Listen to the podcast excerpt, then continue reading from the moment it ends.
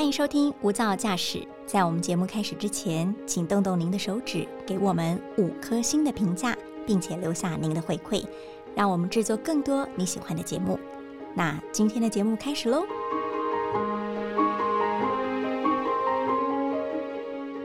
您好，欢迎收听大爱电视、大爱新闻所直播的 Podcast《无噪驾驶：一百种看世界的眼光》。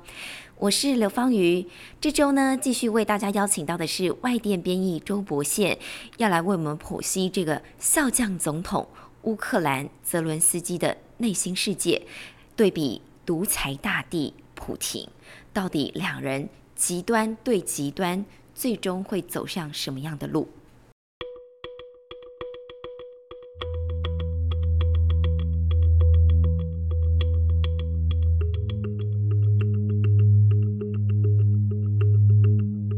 今天为大家邀请到的是外电编译周博宪，博宪好，大家好，博宪。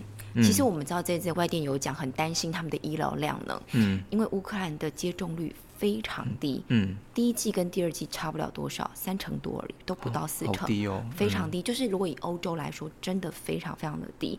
所以加上现在战战事又打下去了，你说他们的医疗该怎么办？嗯，一定会面临到一个窘境嘛。对。然后再回过头来看泽伦斯基的故事，看来他在当时没有战事发生的时候，他就已经碰上疫情搅局嘛。嗯。但好像也没有特别大的作为哦。所以看起来他不管是内政还是对外的外交上。都还没有来得及施展他的身教，然后加上他本来就是零从政的这种政治丛林的小白兔嘛，所以他很多行为是不是就被无限放大？可以说他的花路开始出现很多绊脚石，是不是？没错，像他的之前的竞争对手就是他乌克兰前总统波洛申科，他就警告大家说：“哎，泽伦斯基他就是政治菜鸟啊，要怎么应付旁边的老大哥？”就是。又是就是在虎视眈眈又老谋深算的普廷，他一直对普廷果然晋级了，对他一直对对乌克兰动手脚这样。那俄罗斯呢？或许就是看到泽伦斯基是就是一个没有什么政治手段的人，才会愿意才冒险去大动干戈去攻击乌克兰。那除此之外呢？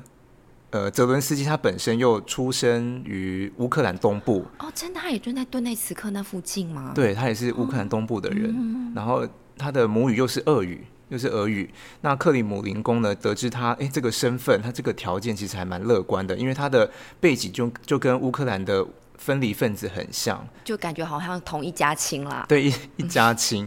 那那自然，如果是一家亲的话，当然是希望说，哎，泽伦斯基可以按照。就是哎，我们给的路线走，然后不要这么靠拢西方，哎，不要加入北约这样。嗯嗯。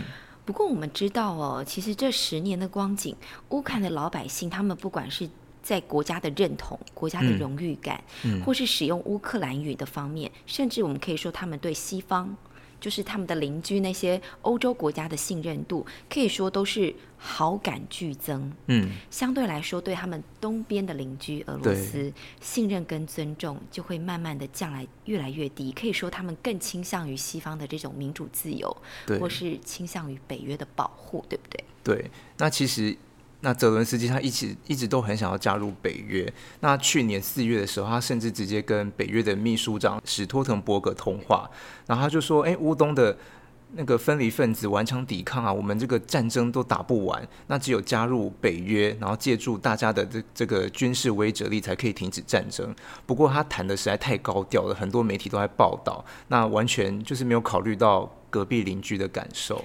其实就是没有考虑到。”普廷的感受啦，对，毕竟你都忘了他的这个狂人性格了，对不对？而且人家拥有的武力也不是在开玩笑的哈，一天烧掉六千多百亿新台币，嗯，就这样去进攻你，嗯，的确，他二月二十四号就迅速出兵，嗯，迅雷不及掩耳出兵了，对，他一开始就痛批了，我就是讨厌北约来插手，对。我讨厌。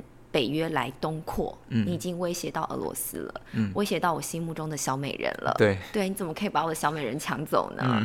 所以可以说，其实北约就是普京扎心的一根刺嘛。对。那如果泽伦斯基都一直想要往北约，然后往西方来靠拢的话，当然就会伤害到普京脆弱的内心，因为他一直很想要回到苏联 时期的荣景嘛。嗯嗯。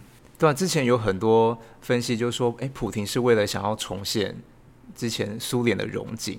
那虽然他嘴上一直否认，不过他现在 说什么，大家 还是很怀疑。就是他，对啊，他像他之前说，哎，不会攻击，不会进攻乌克兰，还不是攻击了？对对。那还有另外一种说法呢，是。呃，俄罗斯的土地非常广大，接壤很多国家，然后它它的地势上呢缺乏天然屏障保护，要耗费很多很多的军力驻守。那例如乌克兰的上半部跟波兰接壤的那个那那一大块地方是很大的平原，那如果北约直接攻莫莫斯科的话，其实是没有任何天然屏障。那他普廷就想到这点啊，那。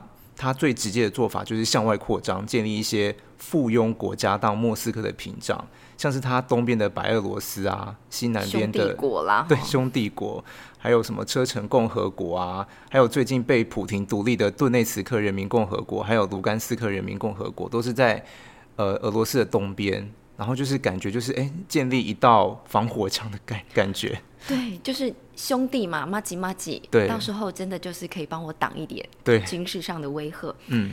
但是说起来，其实不管是白俄罗斯车臣，其实比不上他心目中的乌克兰小美人，嗯，说是小美人啊，但是其实它国土面积很大，大，而且它不是空有国土。嗯，它的战略地位很好嘛，它能够掌控黑海，黑海，它的资源很好，嗯，哦，它不只是欧洲的面包篮，盛产很多的谷物，嗯，它的军工业非常非常的兴盛，所以当然，如果拿下了乌克兰，俄罗斯就当然会变成日益的壮大，嗯，所以当然，普廷他真的是心系乌克兰呐，嗯，所以才会继续的在打这场仗哦，所以可以其实说，普廷他比较贪心，因为他目前的马吉马吉还是没有乌克兰来的好，对。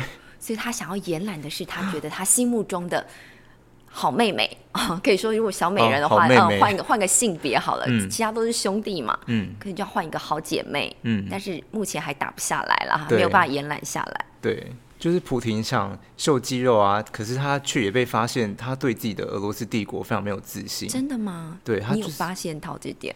他看起来都是感觉好像俄罗斯最棒这样子。对他最近就是不是被因为没办法快攻拿下乌克兰，然后很多媒体就是在讲说他好像精神状况是有一点问题的。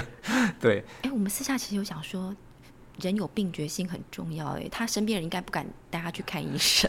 对对，像他之前对身边的人其实都对他非常的敬敬畏。对，像他之前不是逼着那个。俄罗斯外长说：“你已经承认那个那两个共和国嘛？”我看那个外长都讲的都皮皮抓。对，因为怕下一刻就叫人头不保。对，所以他因为自信心不足，所以就只能靠并吞还有侵略去保护莫斯科的安全。可是殊不知呢？这个小美人，然后还有他的总统泽伦斯基呢，却意外的强悍，不断的顽强抵抗，而且乌克兰人也已经也没有想他想象中这么的亲俄。那之前呢，有一个报道是说，诶，呃，有一个诶，有一个外派的记者说，其实当地的人只有东部的人比较亲俄，其实大部分的人呢，大概。哎，其实大部分的乌克兰人其实没有那么亲俄，而且亲俄的人只有占百分之八，这个数字其实很低耶，一成都不到。对，一成都不到。所以其实大家，其实乌克兰已经没有那么想要成为乌克兰的一家人。嗯哼，毕竟其实西方国家的，你说经济的发展的确也比较好。嗯，谁要打仗啊？对啊，对不对？对啊，谁希望说你这个国家大部分的经费都拿来用在国防？嗯，大家当然希望丰衣足食啊，过得越来越好。老百姓的奢望或者说老百姓恬淡的梦想，不就是这么低吗？安居乐业，对，安居乐业。所以说这一场可以，我们可以说是小美人对战大野狼。对。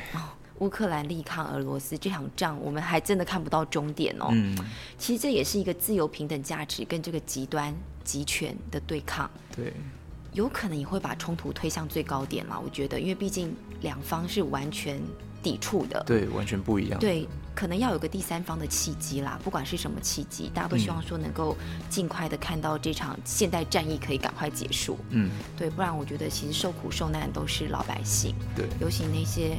小朋友啊，啊，我觉得真的是蛮可怜的。嗯，啊，我们外电也可以回复一点比较 安居乐业的新闻啦。也谢谢博贤今天来跟我们分享泽伦斯基的。政治花路，如今呢进入了这个战争的烟硝味。嗯，那也一同来祈求，就是世界和平，乌克兰和平。好，也谢谢听众朋友的加入喽，我们下次见，拜拜，拜拜。